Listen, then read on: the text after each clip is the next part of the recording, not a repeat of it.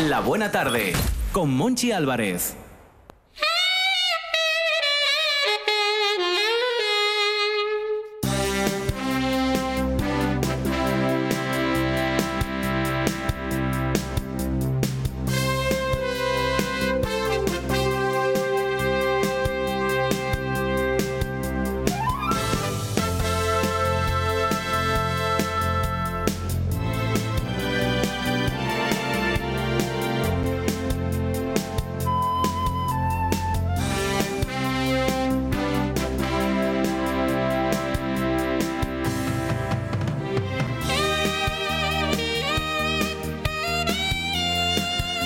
Ese saxo inconfundible de la ley de los ángeles, esa sintonía de una serie entrañable de los años 80. Y ya está al otro lado nuestro abogado de cabecera, Borja Álvarez, y tengo noticia para él. Borja, ¿qué tal? Hola, buenas tardes, cuéntame. Ya sé que te gusta la sintonía, que te gusta la sintonía de la ley de los ángeles me retrae a mi más tierna infancia. Porque si, fuera, si dijera mi adolescencia, igual parecía muy viejo. Entonces voy a decir que me, retrotrae mi más tierna infancia. Es que estaba dudando, esta era de los 80, no era de los 90, ¿no? Yo creo que sí. Yo creo que sí, que todavía no teníamos cadenas en este país. todavía teníamos, una nada más, ¿no? La, primera y, la segunda teníamos de aquella. Y, sí. bueno, teníamos dos, sí. Del 86. sí. Del 86, me dice Juan Sáenz Pendas. De... cuando todos veíamos la misma tele, porque no había más. Eso, eso. Pero hoy no vamos a hablar de la ley de Los Ángeles, vamos a hablar de una cuestión de ruidos. Ruidos en verano. Vamos a de ruidos, jaleos y problemas. De ruidos, jaleos y, problemas, porque tengo noticia para, para Borja, con, con Sabina de fondo y la canción, es que somos muy originales, que habla de, ruidos. Un juzgado condena al Ayuntamiento de Valencia a, a, iniciar la declaración de zona acústicamente saturada, que me gusta a mí esto de zona acústicamente saturada, de la Plaza de Honduras. Porque claro, se puede sancionar cuando hay demasiado ruido. Claro, claro, sí, sí. De todas formas, para que te guste más el concepto, te voy a decir que, sea, que, que la abreviatura es FAS. Generalmente se llaman zonas zonas ZAS. Zonas ZAS. yo me recuerda un mítico un mítico un mítico bar de los 90, de, los 80 y 90 en Pola de la Viana, el FAS. El FAS. Sí, son zonas ZAS. Eh, esto empezó a partir de la a partir de una ley que se hizo en el 2003 contra la contaminación acústica. Hmm. Se decidió que se, se, estableció que estaba empezando a haber un problema con la contaminación acústica, que el ruido también es contaminación y se trató de poner una, una solución, ¿no? Esta solución fue una ley que se hizo en el 2003, una ley estatal, la cual realmente, bueno, tiene contenido, pero tampoco es que tenga al final mucho contenido, porque es una ley que se necesitaría desarrollar a nivel competencial autonómico o e incluso a nivel municipal, ¿no? Que, es un poco sobre el que acaba descargando todo esto. Si te fijas, esta noticia que me acabas de comentar eh, va hacia el Ayuntamiento de Valencia, mm. ¿eh? porque además la, eh, la Generalitat Valenciana sí que hizo un, una, un decreto, sí que hizo una, una ley que desarrollaba, una norma que desarrollaba esta ley, ¿no? Que, que desarrolló un poquito más esta ley. Pero de todas formas, sí que el SAS, en las zonas SAS, sí que se están recogiendo en varios lugares a lo largo de nuestro país. Son zonas donde se acumula, acumula excesivo ruido exterior, no vamos a hablar ahora del ruido que te hace el vecino de arriba cuando se levanta el váter por la noche, que es un ruido aparte. O, o cuando bajan el vidrio. Que a veces es más molesto, pero es un ruido aparte, sino se, se trata de todo ese ruido que hay en el exterior, ¿no? Que puede ser tanto por locales de, de ocio o, industriales o comerciales, como por vías de comunicación, carreteras, eh, aeropuertos, eh, vías de tren, todos estos elementos que generan un ruido excesivo, ¿no? Un ruido exterior excesivo. Y, y lo que se está poniendo, lo que se determina o se objetiviza como, como zona acústicamente saturada, sería aquellas zonas donde o dos veces a la semana o se hacen unas mediciones, ¿no? Las mediciones con los aparatos medidores estos técnicos. ¿Y las, las mediciones que las hace la, policía local? ¿Hay que llamar a la policía local? Teóricamente el control lo debería de hacer el ayuntamiento, se solicitaría al ayuntamiento y el ayuntamiento tendría que acordar hacer esas mediciones. ¿Vale? Y esas mediciones tendrían que pasar de 60, eh, 75 decibelios por el día o 65 por la noche, ¿vale? Y tienen que ser que se den dos noches a la semana durante tres semanas alternativas que se llegan a esos límites o que se llegan tres veces durante 35 días, durante un periodo de 35 días. En el caso de que se llegue a esos límites, se pase esos límites en esos periodos del tiempo, podría decretarse, decretarse la zona acústicamente saturada, una zona FAS, ¿no? Aquí en Valencia lo que pasó es que el ayuntamiento, eh, bueno, pues mm, se le solicitó las mediciones, pero tampoco las estaba haciendo pues las hacía así un poco sui generis.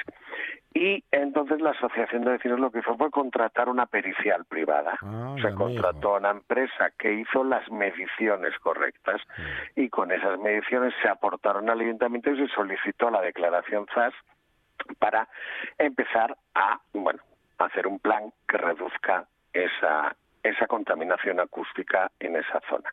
Porque supongo que algunas veces los ayuntamientos harán la vista gorda, sobre todo cuando llegan las fiestas o una exhibición aérea o, tiran voladores. Claro, fíjate, a ver, eh, eh, aquí se, eh, encontramos siempre la, típica dualidad que llevamos años sufriendo en nuestras ciudades, ¿no? Esa contraposición de intereses entre los locales de hostelería o de fiesta o las fiestas y el descanso de los vecinos, ¿no? Mm. Esta es una dualidad que se presenta habitualmente en muchísimas ciudades de nuestro país, ¿no? si te fijas, para evitar un poquitín esos momentos de que, bueno, si hay una fiesta tres días, hay una fiesta tres días, ¿no? Pero es que hay unos plazos, ¿no? Hay unos plazos donde se tiene que dar, que efectivamente si hay una, una fiesta tres días, pues parece que eh, se dicen dos semanas consecutivas, parece que es una semana se produce en la siguiente no, pues no se podría decretar, ¿no? Eh, se trata más de, de, esos lugares donde, ya te digo, habitualmente, por, por asiduamente se producen esos ruidos. Pero claro, a veces está un poco mal visto por parte de los ayuntamientos porque creen que esos sectores eh, que aportan un dinero turístico, sobre todo para que el verano, estamos en zonas turísticas, hay un poco de, reticencia ¿no? a, esa, a esa penalización la sanción. de las zonas turísticas. Sí, hay una, una cierta precaución. Parece que últimamente sí, sí que estamos con cierta precaución a tocar todo lo que lo que suponga eh, hostelería, turismo, eh, ocio, todas esas, todo ese sector parece que lo tenemos un poco santificado últimamente, que no, que las administraciones no se atreven a tocarlo Mm. y, y, y siempre estamos un poco dando demasiadas, muchas facilidades, ¿no? Porque al final esta zona eh, estas zonas lo que requieren es que es lo que también le supone por otro lado la administración crear un plan. Tienen que crear un plan para reducir ese ruido. Cuando llegamos a esos límites hay que hacer un plan que logre reducir los ruidos, un plan que pasa por um, recoger las terrazas a la hora a la hora que las hay que recoger, que pasa por un control de volumen en los locales de ocio, un control de la de la insonorización en ese tipo de lugares, o si es una carretera, la instalación de paneles, si es una carretera, una vía de comunicación, la instalación de paneles. Hay que hacer un plan, un plan que de alguna manera mejore o reduzca, o sea, mejore no, que logre reducir esa contaminación acústica y que permita un mayor descanso a los vecinos y una mayor una mayor tranquilidad porque al final lo que parte esta ley es de un estudio que establece relaciona directamente eh, problemas de salud con, con la contaminación acústica no, y, y que, por eso se, y se, que se, nece necesita descansar por la noche, que está muy bien que tengamos momentos de fiesta, pero hay que encontrar ese equilibrio entre el momento de fiesta y el descanso de los vecinos. Hay que, hay que tratar siempre de buscar el equilibrio, lógicamente. Quien, tiene un local de este tipo eh, percibe unos ingresos, vive de ello. Quien sale de fiesta quiere salir de fiesta, quiere disfrutar de su tiempo de ocio. Quien descansa quiere descansar. Eh, las leyes están para articular o regular la convivencia entre todos los intereses, ¿no? Y por eso esta, esta ley surge. Pero en este caso, además, ya te digo que hay un tema más también medioambiental, ¿no? Hay un tema de, de relación, de efectos con, para la salud con eh, los altos niveles de contaminación acústica. Eh, yo creo que fundamentalmente esos problemas de salud son la mala baba que te genera el ruido constante y el enfado constante que, que yo creo que a nivel psicológico y a nivel a nivel psicológico crean efectos y también crean efectos a nivel de convivencia porque si uno se levanta por la mañana sin dormir por el ruido y se encuentra con el dueño del bar posiblemente acabe acabe la cosa en algo más que palabras. Mm, y no crees que somos un país muy ruidoso Tú me decías hoy por la mañana, felizmente ruidoso, pero en ocasiones nos, pasamos de, ruido. somos un país felizmente ruidoso. Sí, es cierto que somos un país felizmente ruidoso porque somos ruidosos y además nos mostramos culturalmente orgullosos del ruido nos mostramos. Eh, eh, yo creo que en España si no tenemos ruido no tenemos fiesta. Y, luego, salimos... Una, afición pirotécnica. Claro. Luego salimos a otros países y decimos, pero esta gente está en silencio en un bar. ¿Cómo es posible? Sí, pero lo peor es que los que vienen de esos países cuando vienen aquí dan más voces que nosotros, que yo es algo que no acabo de entender. en sus países no las dan, pero aquí sí. Sí es cierto que, que somos un país felizmente, yo yo digo felizmente ruidoso, ¿eh? Mm. ¿eh? sí que hay ciertos momentos donde hay zonas de España, eh, yo conozco una zona de España donde realmente la calma es increíble y donde realmente no hay ruido. Mm. Pero también es cierto que por lo general que tú date cuenta que somos somos un país de fiestas con pirotecnia. Somos un país de eh, Asturias es un sitio, ¿te acuerdas de la, de la famosa aurora floreada se llamaba? Que la gaita y el tambor despiertan o la charanga despiertan a todos los vecinos por la mañana para volver a la fiesta. ¿no? Somos un, un, un país fundamentalmente fundamentalmente ruidoso. Nos gusta el ruido, nos gusta la fiesta y nos gusta el jaleo. Yo creo que lo que el único defecto que tenemos en todo eso es que nos gusta demasiado hablar muy alto. que si habláramos más bajo, posiblemente lográramos reducir esa contaminación acústica, porque al final las fiestas, fiestas son. No, y a veces eh, te, das cuenta. Te das cuenta de esto que estás comentando en las reuniones familiares y en las reuniones de amigos, que, llega un momento de, de, la charla en torno a una mesa que es un grigay que no te enteras de nada somos un país, eh, aparte somos un país que con mucha tolerancia al ruido. Exactamente en las celebraciones familiares hay momentos en que todos hablamos a la vez y muy alto, con lo cual no nos oímos, no sabemos lo que decimos unos Yo a veces miro y pienso, pero ¿cómo nos podemos estar enterando? ¿no? pero somos un país con alta tolerancia. Eh, fíjate, porque muchas veces nos quejamos de sectores concretos, ¿no? como puede ser la hostelería, pero fíjate en la recogida de basuras en determinados lugares, no digo en todos, ¿eh? lo sé que lo tienen solucionado el ruido que puede hacer la recogida de basuras por la noche. Mm. O el ruido que pueden hacer los repartidores por la mañana mm. cuando de repente, eh, si tienes un local de ocio cerca o, un bar cerca, eh, cómo suenan esas botellas por la mañana, cómo suena esa recogida de vidrio y mm. esa entrega de y esa entrega de botellas por la mañana. Somos un país ruidoso, con alta tolerancia al ruido. Eso, eso es cierto que culturalmente eh, todos tenemos asimilado el ruido como parte de, nuestra vida. Y quizás si es, sea cierto eso de la contaminación acústica, deberíamos encontrar soluciones para bajarlo un poco. Hay que encontrar soluciones. Borja, ¿te queda mucho para las vacaciones o las tienes ahí a la vuelta de la esquina? Hombre, me gusta pensar que las tengo la vuelta de la esquina, pero hasta agosto se me está haciendo muy largo. llegará enseguida, llegará enseguida. Llegarán, llegarán. Muchísimas gracias por estar una vez más en la buena tarde, que yo de vez en cuando te, doy temas y dices tú, bueno, esto tengo que mirármelo. Eh, muchas gracias, Mochi Álvaro. Pero sí, sí, lo, mira porque es un, gran abogado y además eh, siempre saca partido a cualquier tema o noticia. Pues muchas gracias por las, por las alabanzas. Un abrazo. Un abrazo, hasta luego. 90 decibelios. Todos los martes y jueves finalizamos el día con los sonidos más puros y vanguardistas. Desde el tecno hasta la fusión de música tradicional, sin olvidar los buenos clásicos o las bandas sonoras de los videojuegos.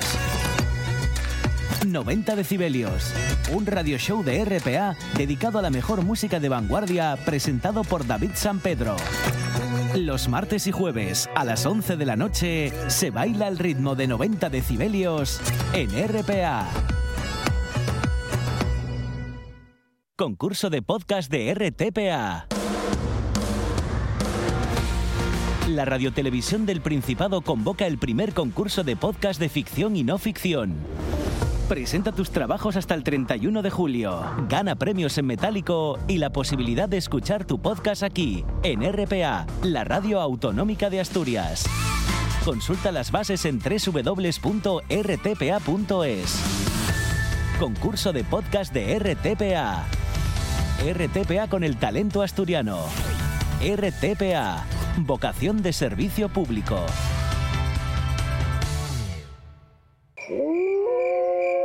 ¿Es un documental sobre lobos? No, hija, no. ¿Es una película de terror? No, hija, no. Entonces, ¿qué es? Como no se hace con él, porque lo, lo había primero, o sea, yo- se quedó como para.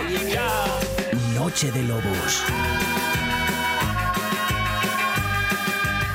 Lugar de encuentro con el rock and roll y el heavy metal en RPA. La madrugada del domingo al lunes de 12 a 2 de la mañana. Noche de Lobos. Que, vengan, que vengan. Y como lo habían venido todos, se guardó al más pequeño, pero no lo había devuelto antes, porque se lo había traído. El deporte en RPA es más largo, más emocionante, más deporte. Porque en RPA jugamos tiempo añadido. La actualidad del deporte asturiano como en ninguna otra radio. Una hora de información al detalle con todo lo que te apasiona. Tiempo añadido. De 3 a 4 de la tarde en RPA. RPA. Siempre con el deporte.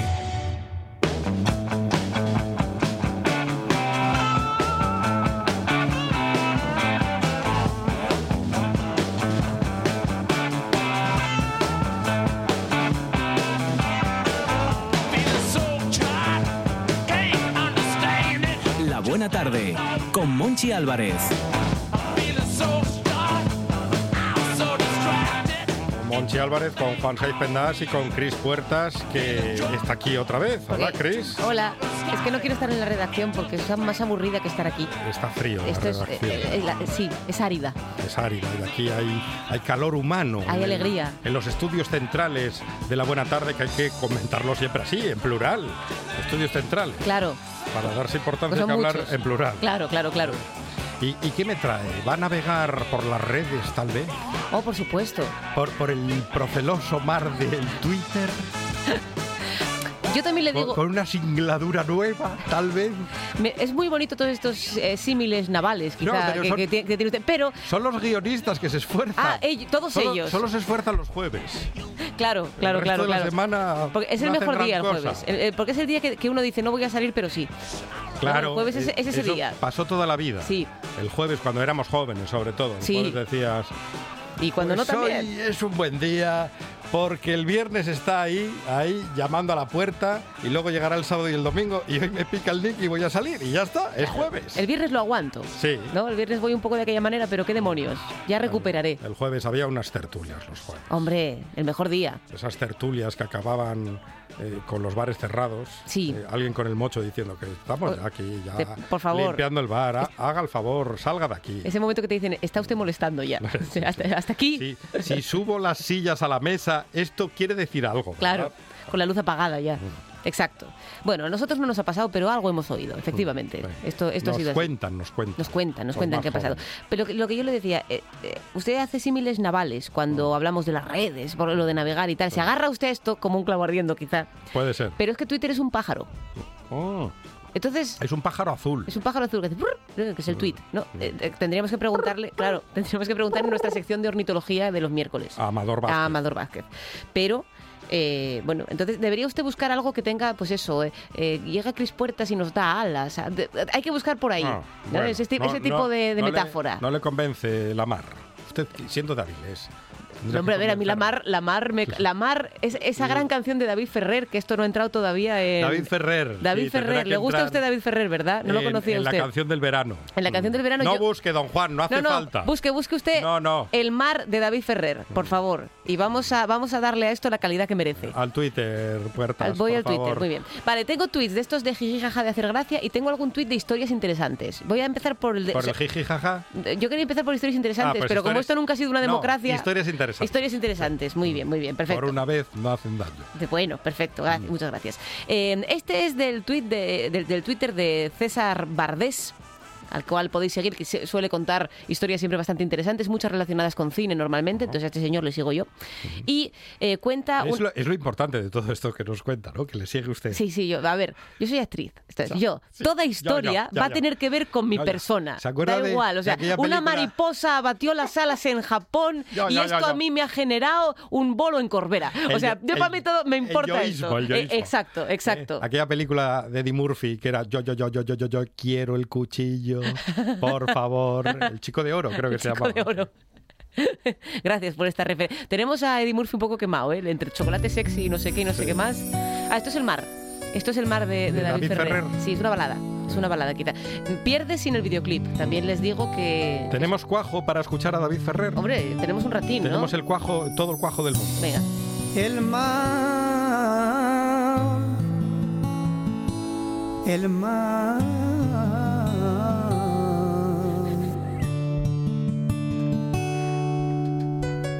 el mar,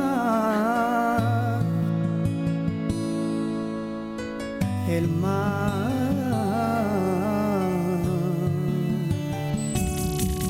Vamos. Qué triste es en el mar vivir una noche. Suficiente, sin don. Juan. Puede, usted retirar a David Ferrer.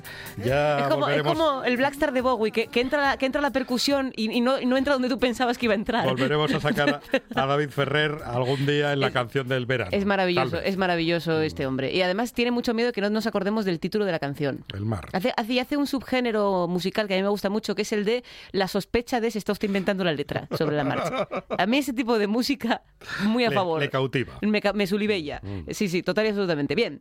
Eh, César Bardés cuenta una anécdota sobre Jacques Tati. ¿Vale? Pues en, en el, mi, mi tío, que es una película, bueno, si os gusta Jacques Tati la habréis visto porque es de las más conocidas, ¿vale?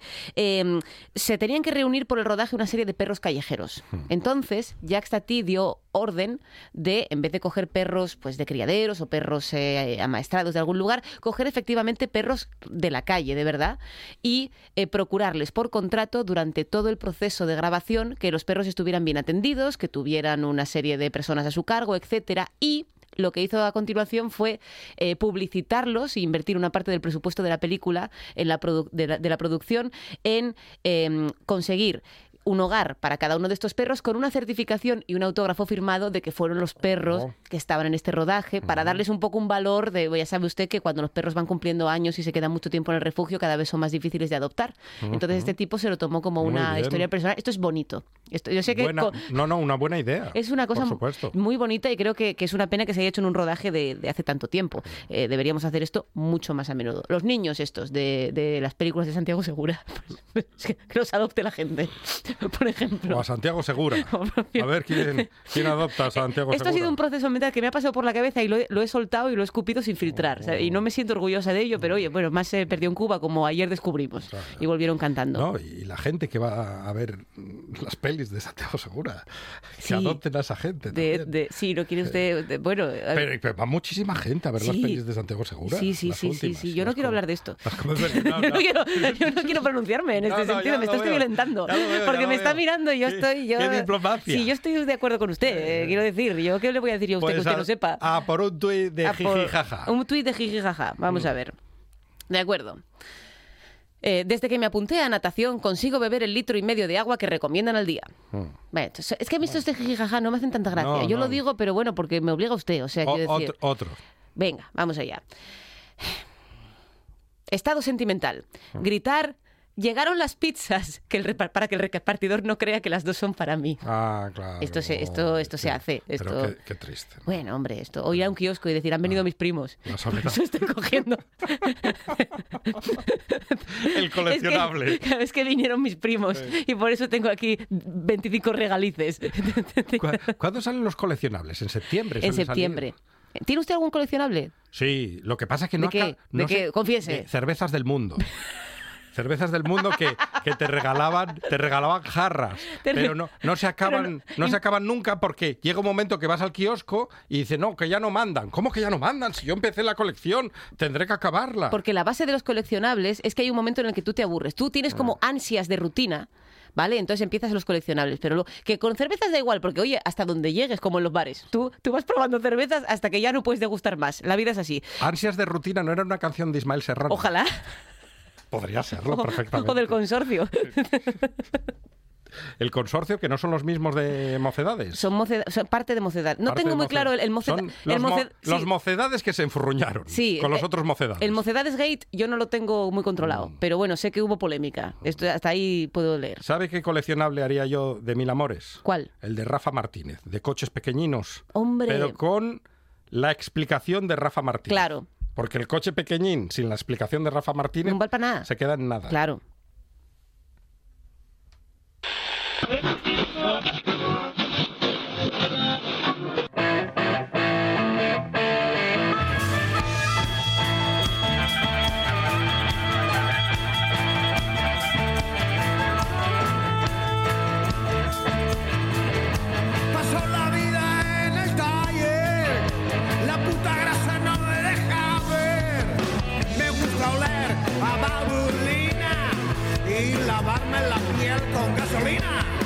La puesta a punto es mi fuerte, pero tu nena estás Carburopedia en la buena tarde con Rafa Martínez, que dice... Mu- Muy buenas, Monchi. ¿Qué tal? Digo, digo, di- digo lo que estoy pensando. Por favor. Sí, sí, sí, por favor. Dígalo, dígalo. Es que estoy pensando en el turbito del que hablabais antes. Y esa camisa, yo quiero una foto de Monchi con esa camisa abierta y el turbito. Camisa Bueno, esto puede tendrás ser. que negociar, te- tendrás que invitarlo a unas viandas primero. Esto, esto, eh, ¿sabes? claro, es un proceso. Esto es un Aquí- proceso. Aquí, hay que pagar. Claro. Entre eso, Y hay que en- pagar en comida y bebida. Sí, que sí, de eso sí. vivimos los de la radio, de lo que nos traen, las viandas que nos traen. Lo de la merienda realmente es nuestra única comida del día. Sí, porque el otro día, eh, eh, fui- bueno, el otro día no, hace qué, hace unas horas fuimos a tomar algo, a ver si nos ponen buen- el otro día ya. otro Vale, día. cómo pasa el verano. Fuimos a tomar algo hace unas horas y dijimos, bueno, con unos pinchos ya, pero no hubo pinchos. No hubo pinchos. Nos pusieron unos bocabits. Madre mía. Pero, Pero unos bocabits, pero vamos a ver, yo pensaba que eso ya no se vendía. Pero no, no sabemos, no sabemos si eran bocabits. Eran bocabits. O sea, pues esto no es marca registrada. Es inconfundible Es el sabor inco- de bocabits. Pues unos choricinos de la braña, por lo menos. Oh, unos Es que esto no, braña, es que no sí. teníamos que haber sacado este tema. es. Es que no teníamos que haber sacado este tema. Otro- Estamos cerrando. El otro día, y, y fue que hace, hace tres horas. Sí, es el otro día. sí, sí, por eso lo pensé, madre, Madre como qué trepidante es la vida de Monchi. O sea, ya, Sí, se, sí. ya se le ha olvidado todo esto que ha ocurrido. Pues es que eh, estuve, llevo unos días escuchándoos en la furgoneta a ti y a Chris.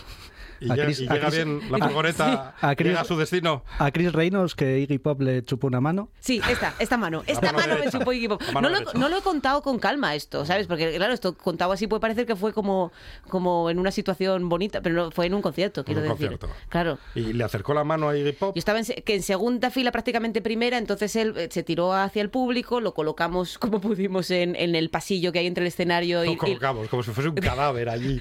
Lo Pues que se tiró, a peso, se tiró a peso muerto, sin muerto. miedo ninguno, o sea, sin problemas y tal. Se tiró tres veces en ese concierto, de la Riviera de Madrid de 2009, por ahí sería más o menos. Eh, y entonces, claro, me- eh, estábamos ahí como todos muy cerca y entonces él como sacó la lengua a pasear y chupó las manos que había ahí, entre ellas la mía. Y yo fue, pues, el, pues como Manolo González de la biblioteca de Villaviciosa, el momento más grande de todo. Toque techo. Y miren qué salud, techo. qué salud tiene Iggy Pop. Sí, ¿Eh? Como un roble y Sí. anda chupando manos por ahí. hombre, claro. Porque tiene anticuerpos. Bueno, pues, pues yo no es por fardar, pero... ¿A usted qué le chupó, Iggy Pop? A mí Iggy Pop nada. A mí me dijo una vez David Civera que me peinaba como él, eso sí. Vale, bien, bien, bien. Bueno, ab- abandone, abandone el estudio. A Iggy Pop no llego. No mejora lo de David Civera, la anécdota de Iggy Pop.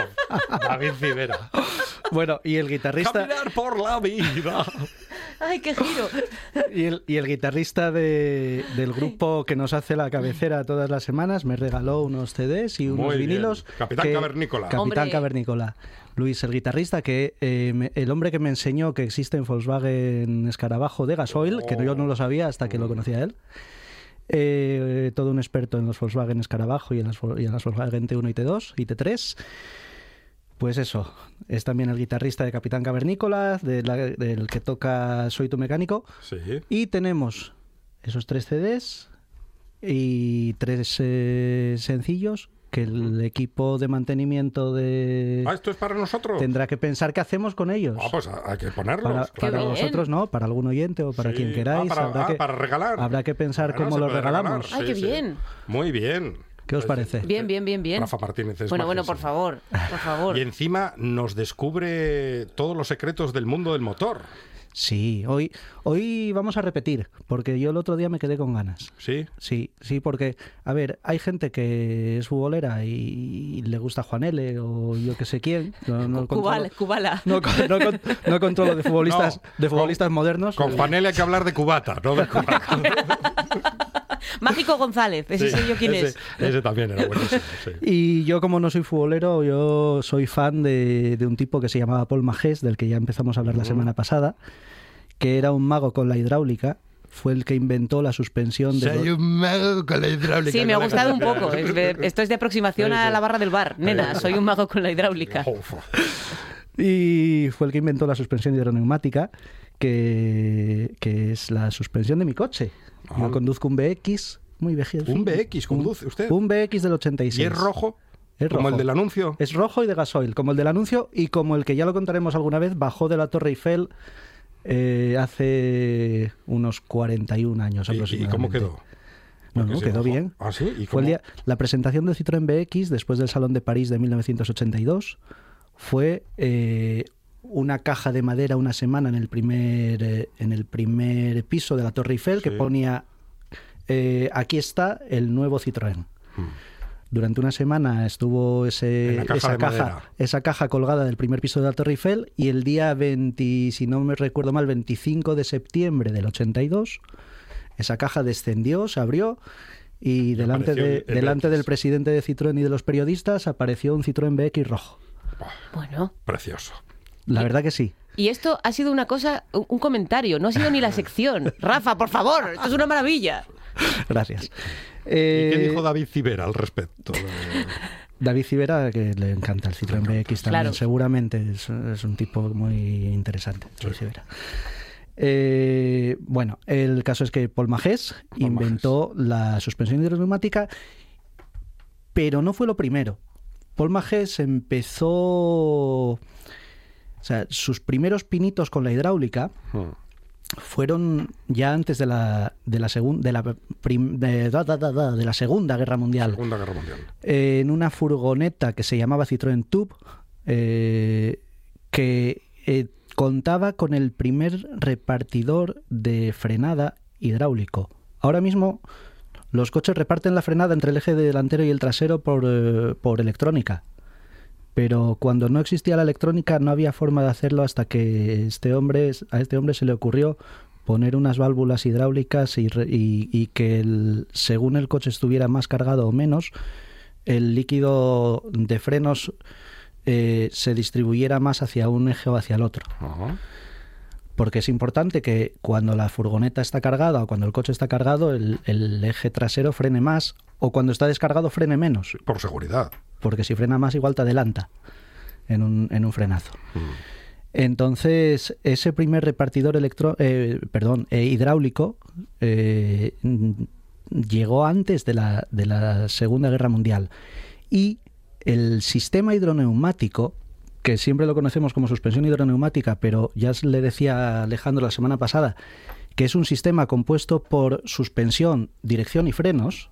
O sea, los coches, el primer Citroën DS tenía dirección asistida en 1957 dirección asistida que funcionaba con el mismo líquido que, que usaba la suspensión. Y tenía frenos asistidos por una bomba a alta presión, que era la misma bomba a alta presión que, que hacía girar la dirección asistida y que hacía subir y bajar la suspensión del coche. Entonces, eh, con ese sistema hidroneumático, con esos frenos tan particulares del Citroën DS, eh, Magés incluyó en, en el sistema el repartidor eh, de, de frenada hidráulico similar, no exactamente el mismo, pero con el mismo concepto que llevaba aquella furgoneta de, de preguerra. Que otra cosa muy curiosa que tienen los Citroën hidroneumáticos y que poca gente sabe y que poca gente entiende cuando los prueba es que el pedal de frenos no tiene recorrido. Ah, Ah, ¿Tiene recorrido el pedal? de No tiene recorrido. El pedal de frenos es un botón. Es más, en algunos modelos como el DS es una especie de botón en el suelo del coche, es una seta.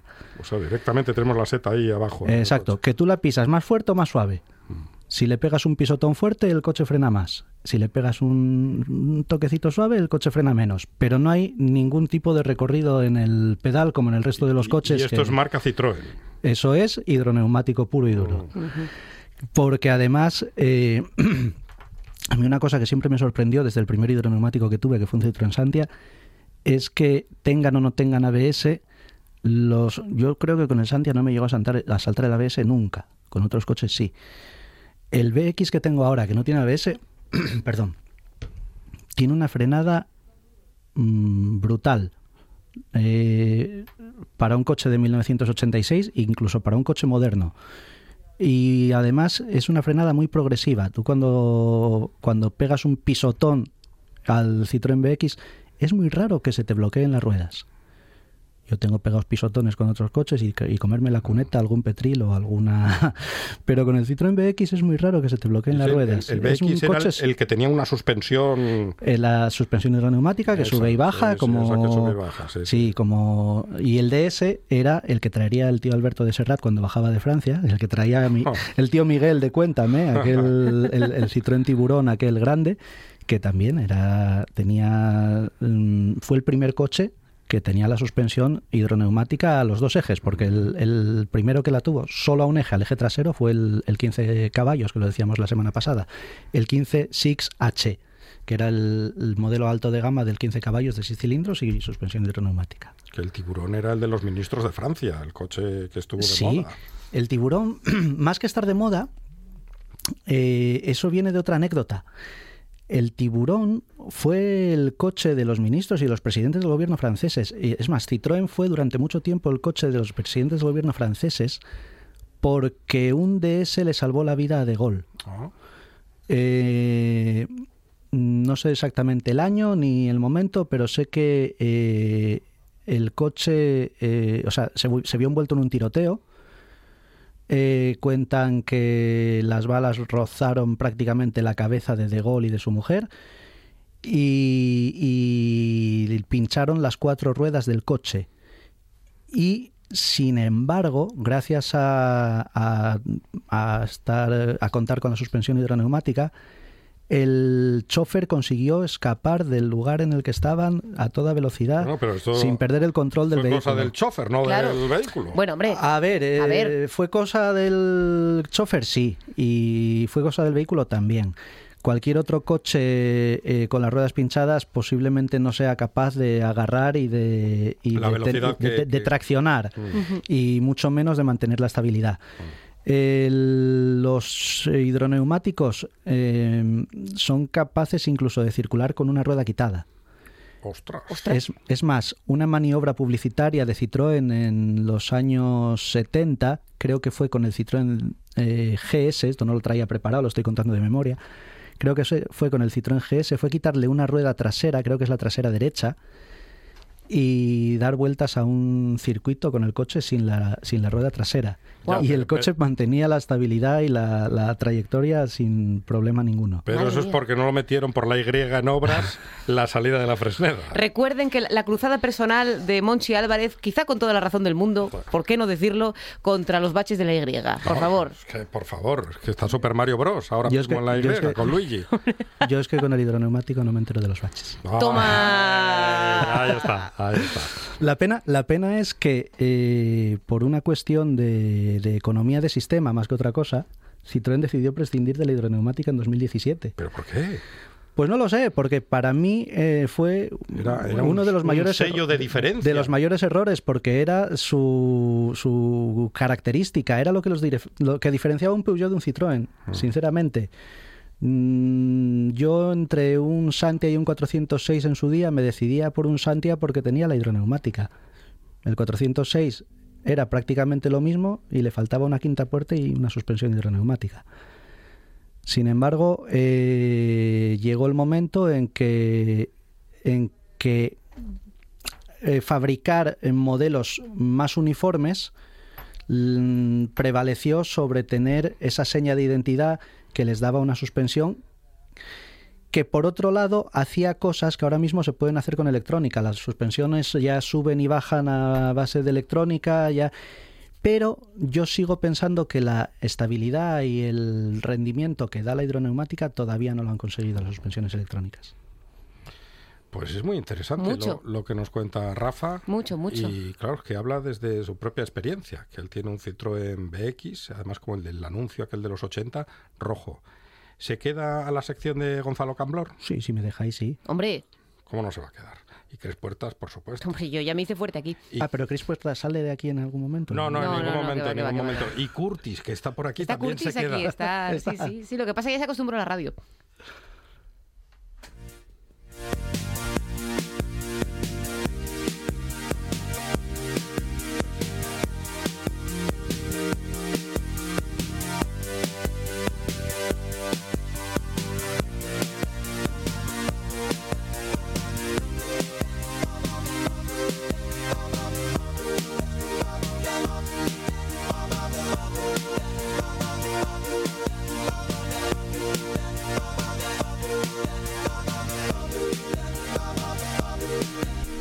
Libro gordo de Camblor, con todas las curiosidades que aquí trae Gonzalo Camblor. ¿Qué tal? Hola Monchi, buenas tardes. Hola Cris. Hola. Rafa. Hola, Juan, buenas tardes.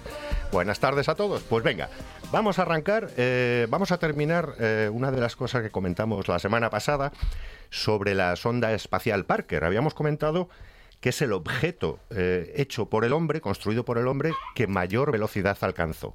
587.000 kilómetros hora. ¿Te gusta Curtis, la sonda? Sí, está mostrando su, su- su interés. Para terminar, decir que en diciembre de 2024 eh, va a alcanzar los 692.000 kilómetros hora. Va a pasar cerca de Venus, va a aprovechar su gravedad y va a salir todavía más rápido. Es decir, 193 kilómetros por segundo.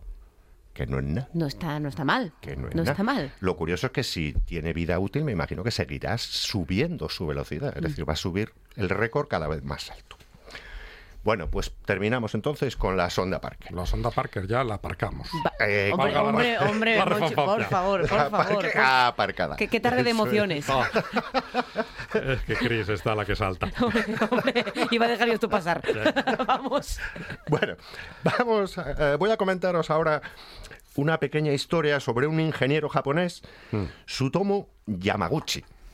Eh, el hombre fue a Hiroshima eh, por trabajo, una reunión de trabajo, el 6 de agosto de 1945. Mm, Ya sabéis por dónde van qué los bien. tiros. Qué buen día. Dice, Ese "Vaya, día- Me tiene que tocar la reunión. Eso es. No me Ese tocaba venir día, hoy. No me to- Vamos a ver, no me podía tocar en otra fecha. Pues cayó ese día la bomba atómica llamada Little Boy, que destruyó la ciudad y mató aproximadamente a 140.000 personas. Eh, el hombre sobrevivió a esa explosión, se ve que no estaba lo suficientemente cerca, y bueno, con quemaduras y eso, pero bueno, pudo, pudo sobrevivir. Le curaron, pasó la noche de ese día del 6 eh, solo, no podía salir de, pues me imagino que escombros y demás. Al día siguiente lo llevaron a un hospital, lo curaron y volvió a su casa. ¿A que no sabéis de dónde venía ese hombre? ¿De dónde venía? De Nagasaki. De Nagasaki. Y el día 9 de agosto le pilla la segunda, la llamada Fatman, que mató aproximadamente a 70.000 personas. Pues también sobrevivió. Más Es que no quemaduras. sé si es mala suerte o buena. Eso es a lo que iba. Hmm. E- Y, y además me recuerda un poco lo que comentábamos hace un par de semanas con Hemingway. ¿no? Sí. Sobrevives a dos accidentes de avión y no sabes si es buena suerte o mala, ¿no? Porque tienes una vejez un tanto En puñetera. este caso. Hombre, yo, no, a pero, pas- yo a pasar el agua iría, también os digo. no, pero me llamó muchísimo la atención porque eh, nuestro amigo Yamaguchi sufrió muchísimas quemaduras, pero se pudo recuperar y murió el 4 de enero del 2010, con 93 años. Bueno. Eso sí, de cáncer de estómago. Pero con 93 años. es Bueno, decir, bueno, bueno, bueno, bueno. En Hiroshima, en con radiación, tal y cual. Y la verdad es que el hombre, eh, además, fue reconocido en el año 2001 como, como uno de los supervivientes de las, de las dos bombas. La verdad que es eso, no, no sabe uno si es buena o mala suerte. En este caso, buena porque pudo vivir hasta los 93 sin ningún problema en ese sentido, ¿no? Pero bueno, bien, bien. Bueno, vamos ahora con las fobias. Las fobias. Ay, qué bien, estas- ay, qué bien, qué bien, facilitas. qué bien. Esto le No, encanta a puertas. A mí esto me gusta mucho. Sí, Son sí, sí. facilitas. Sí, porque digo, va, no estoy tan mal. ¿no? De lo mío. O sea, me, me viene a mí bien esto. Tiene solución, ¿no? Claro, La cosa. claro, claro. que Hay gente que está peor. Vamos con la primera pediofobia. Miedo a las muñecas o los muñecos. Bueno, Es que no, hay algunos muñecos que tienen unas caras Sí. ¿Verdad? complicadas. Chucky, ¿eh? no, Cha- Chucky, Chucky. Chucky. Chucky, Chucky, Chucky. Chucky, que luego estuvo en informativos mucho tiempo. vale, vale, vale. Pero sí recuerdo que era muerte, bastante, muerte y destrucción, amigo. era bastante aterrador. Chucky Piquera. Sí, sí, sí, sí, es verdad, sí. Bueno, la segunda es cotofobia. Cotofobia. albino, es albino. cotofobia. No. Albino, a, a los matamoros estos No. que salen Miedo a la oscuridad. a la oscuridad. A la oscuridad. A la oscuridad. Ah. Bueno, esto nos pasa a todos de pequeñinos, ¿no? Sí, sí, Que sí. queremos una lámpara ahí. Sí. Sí. sí. Le pasa a mi perro. Mi perro tiene ¿Sí? miedo a la oscuridad. Sí, sí, Curtis. sí. Sí, sí, sí. No es- tiene miedo a la radio, pero tiene miedo a la oscuridad. tiene miedo a la oscuridad. Y no le pones piloto ni nada. Nada. Bueno, me pa- Para poder, pa- para poder. No, no, no, no, no, hombre, hay que acostumbrarse. Sí, ¿Eh? vale, vale. Hay que ir haciéndose. Pues convéncelo. La tercera, microfobia. Microfobia. Miedo a las cosas pequeñas, Claro. no a los microbios, No, a las no, cosas pequeñas. Miedo a las cosas pequeñas. Esas son, son bastante Sí. fáciles. A, a este pelirrojo que sale en Antena 3. De- Sigue saliendo en Antena 3. Supongo. No sé, yo la verdad que no veo televisión No, hace TDT. bien. Que no. Hace bien porque últimamente es una porquería. Yo- salvo, salvo TPA. Hombre, la TPA. unas, unas pelis del oeste. Perfectas. Buenísimas. Buenísimas. Yo no veo TDT. Y por unos suerte servicios por informativos de primera división. Ta- todo. En la Además- TPA está bien todo. Esto es así. Pero sí que es cierto que además hay una cosa muy curiosa. eh, claro, llevo tanto tiempo mm, viendo siempre series y películas en streaming que al final cuando veo algo de TDT me repatean muchísimo los anuncios. Antes, bueno, pues Ah, bien bueno, y claro. tal, pero ahora se acostumbra uno a no tenerlos y repatean muchísimo. Ya, de hecho, mm. siempre cambio. Bueno, vamos ahora con una anécdota muy curiosa. Eh, los Globos de Oro son los premios otorgados por la Asociación de Prensa Extranjera en Hollywood desde 1943. Que esos son los premios donde los actores y actrices se pillan unas toñas impresionantes. Sí, sí, sí, sí, sí. eh, Que llegan al último premiado ya, no, estoy borracho, pero no me piséis las manos. Hay sobremesa. ¿no? Sí, sí, sí. No, no conocía esa expresión, me gusta muchísimo. No estoy borracho, pero no me piséis las manos. Tengo que usarla. Es un clásico. Tengo una misión este, este fin de semana. De todos aprender. Sí, sí. Bueno, de 1950 a 1954 hubo un grupo de periodistas extranjeros que se separó de dicha asociación y entonces otorgaron unos premios distintos que se llamaban Henrietta. Henrietta. Vale, El nombre no me acaba de convencer. ¿Verdad? Yo a mí tampoco. Premio Henrietta. Bueno, pero porque, porque somos españoles y Henrietta es tu tía Enriqueta, la de. ¿Era Chimobayo o era el otro? O Paco Pil. Me voy de varetas con la tía Enriqueta. Esto de qui- eh, Juan, o sea, Uy, va. que es el hombre de la cultura musical. De Adri- No, pero hay que dice- preguntarle mañana a Adrián Esvilla. Adrián por Esvilla. esto. Por Paco Pil le vamos a Por- preguntar. Por Paco Pil, hay que preguntarle. Ay, me pillaste fuera de juego No, no, del no. todo. ¿De verdad llamáis cultura musical? Mi tía Sí, sí, sí. Que hemos puesto, que hemos puesto a David, hemos puesto a David Ferrer hace, hace ¿cuándo? Iba a decir ayer, No, hace media hora. minuto y medio. Hace Bueno, minuto y ponemos el medio. embudo ancho, ¿no? Y ahí cabe todo. Hombre, para allá. cabe todo, Sí, cabe señor, todo. sí, señor. Bueno, pues los premios Enriqueta. O es. En 1952 fue Marilyn Monroe la que asistió a la ceremonia para recoger el premio a la mejor personalidad joven de la taquilla. ¿Cómo? Pero, pero esto que es como los premios en TV del mejor beso y cosas de Sí, estas. sí, o sea, sí, sí, de Ah, aquella. pero hay, hay premio Claro. al mejor beso. Lo hubo mucho tiempo, no sé si lo sigue habiendo. Sí, sí, fueron cambiando las Habían ganado categorías. el, el- beso tal. este al revés Sí, de que daba Spider-Man cuando, Ah, cuando el de sí, Maguire sí, y tal, sí, ese había ganado. Y había ganado un El beso. morreo invertido. Eh, eh, sí, bueno, no estoy segura de que esto. Bien, vale, no pasa nada. Vamos a. Aceptamos pulpo. Morreo invertido. Vale. Toma ya. Perfecto, perfecto. Y, el, y el beso que se dieron Sarah Michelle Gellar y, y- y otra chica en aquella de Crueles Ah, Intenciones también. este que era aquella versión rara de las amistades peligrosas. Sí, sí, Esto- sí, esas chicas también ganaron. Selma Blair, no me acordaba yo el nombre. Es que es eso, son premios un poco extraños. El caso es que Marilyn acudió a la ceremonia a recoger el premio con un vestido rojo, con escote corazón y corte sirena. Bueno, preciosa. sabéis por dónde van los tiros. Los periodistas la criticaron, pero además muy fieramente por considerarlo demasiado escotado y ajustado, diciendo que parecía Qué pesados. Qué, qué gente. barata y vulgar, Bueno. y que mejor hubiera llevado un saco de patatas. Por favor. Mira, la gente de verdad. Ya estaba Dices, Inda allí. y Caramba, ¿verdad? Bueno, pues los publicistas de la Fox, eh, la mayor para la que trabajaba Marilyn Monroe en aquel momento, decidieron tomarlo al pie de la letra y encargaron al fotógrafo Earl Tyson una sesión con Marilyn vestida con un saco de patatas. Ah, lo Prove- prove- recuerdo. prove muller. Y le quedaba fenomenal el saco de patatas. Maquillaje, peinado, zapatos, el saco de patatas y estaba increíble, Espectacular. incluso con el saco de patatas. También es cierto que era un saco de patatas que llevaba dibujo por delante. No era el saco, digamos, de, de- de arpillera clásico. No, no, llevaba unos dibujos que A adornaban. ver, la percha es la percha. Hombre, También es cierto. Sí, sí, también es cierto.